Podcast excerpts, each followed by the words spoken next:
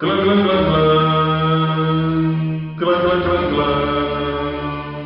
that help me see the world through a new pair of glasses, and you're one of those people. There's no such thing as a bad drug. Good drugs is Get in.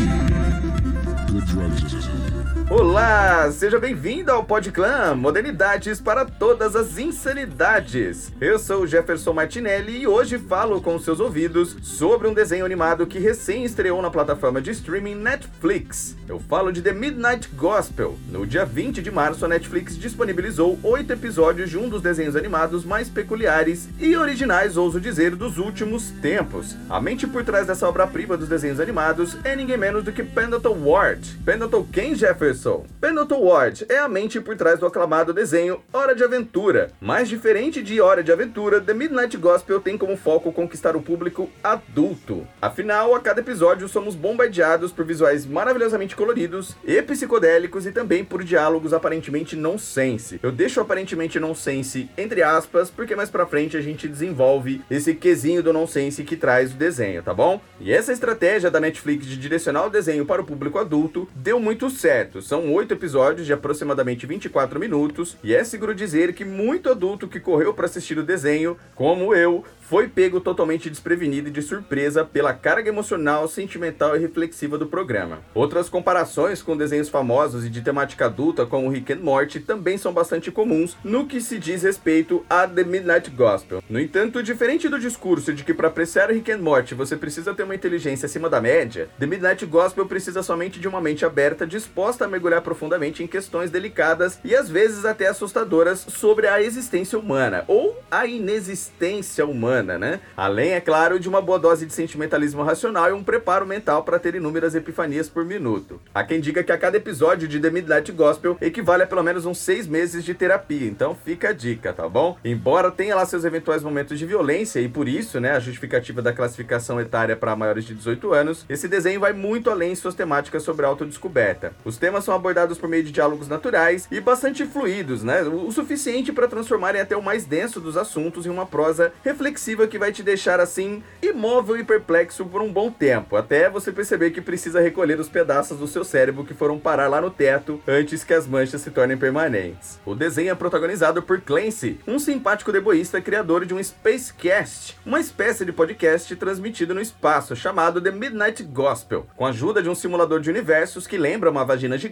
ele viaja para os planetas mais surrealistas que você pode imaginar, em busca de seres interessantes dispostos a darem uma entrevista para o programa. A cada planeta ou realidade que visita, Clancy se torna uma criatura diferente, conhece um entrevistado aleatório e então guia o entrevistado por uma jornada, geralmente com temas específicos a cada capítulo, no qual o diálogo, ponderação e aceitação são chaves para se chegar ao fim daquilo que muitas vezes parece um caos infindável e incontrolável. No decorrer da entrevista, Clancy e o entrevistado se deparam com aventuras realmente absurdas enquanto conversam com naturalidade igualmente absurda sobre temas ainda mais absurdamente profundos. Ao longo de toda a história narrada nesses oito episódios da primeira temporada, ele entrevista a Morte, um pássaro que já tomou DMT e trabalha como a voz de um prisioneiro que mordeu a própria língua, aprende sobre meditação, debate o uso de drogas enquanto foge de zumbis, discute com um ser bizarro que se alimenta de minúsculos palhaços como a verdade pode ser paradoxal, aprende sobre magia com um peixe e muito, mas muito, mas muito mais. Com cada um desses aprendizados, Clancy aprende também, acima de tudo, não apenas a se aceitar cada vez mais, mas também descobre como se desvendar.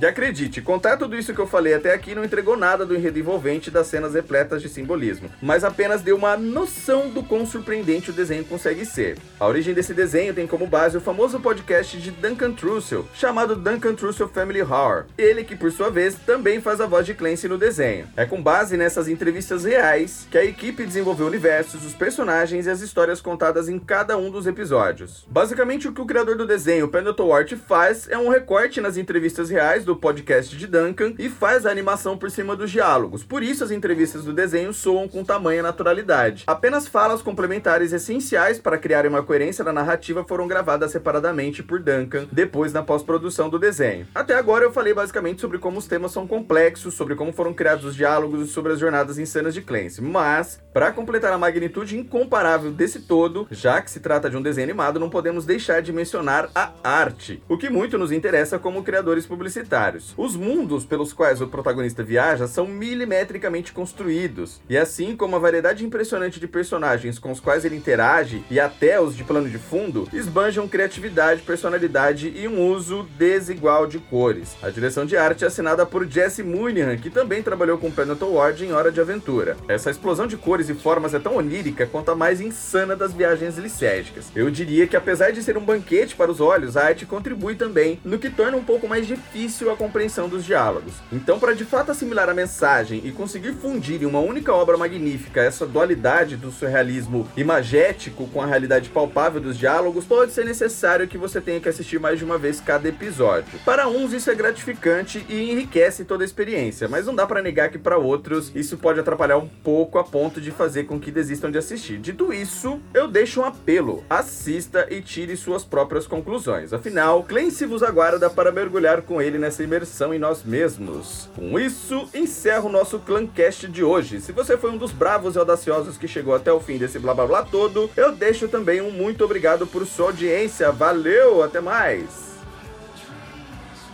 Pod Clã, modernidade para todas as insanidades.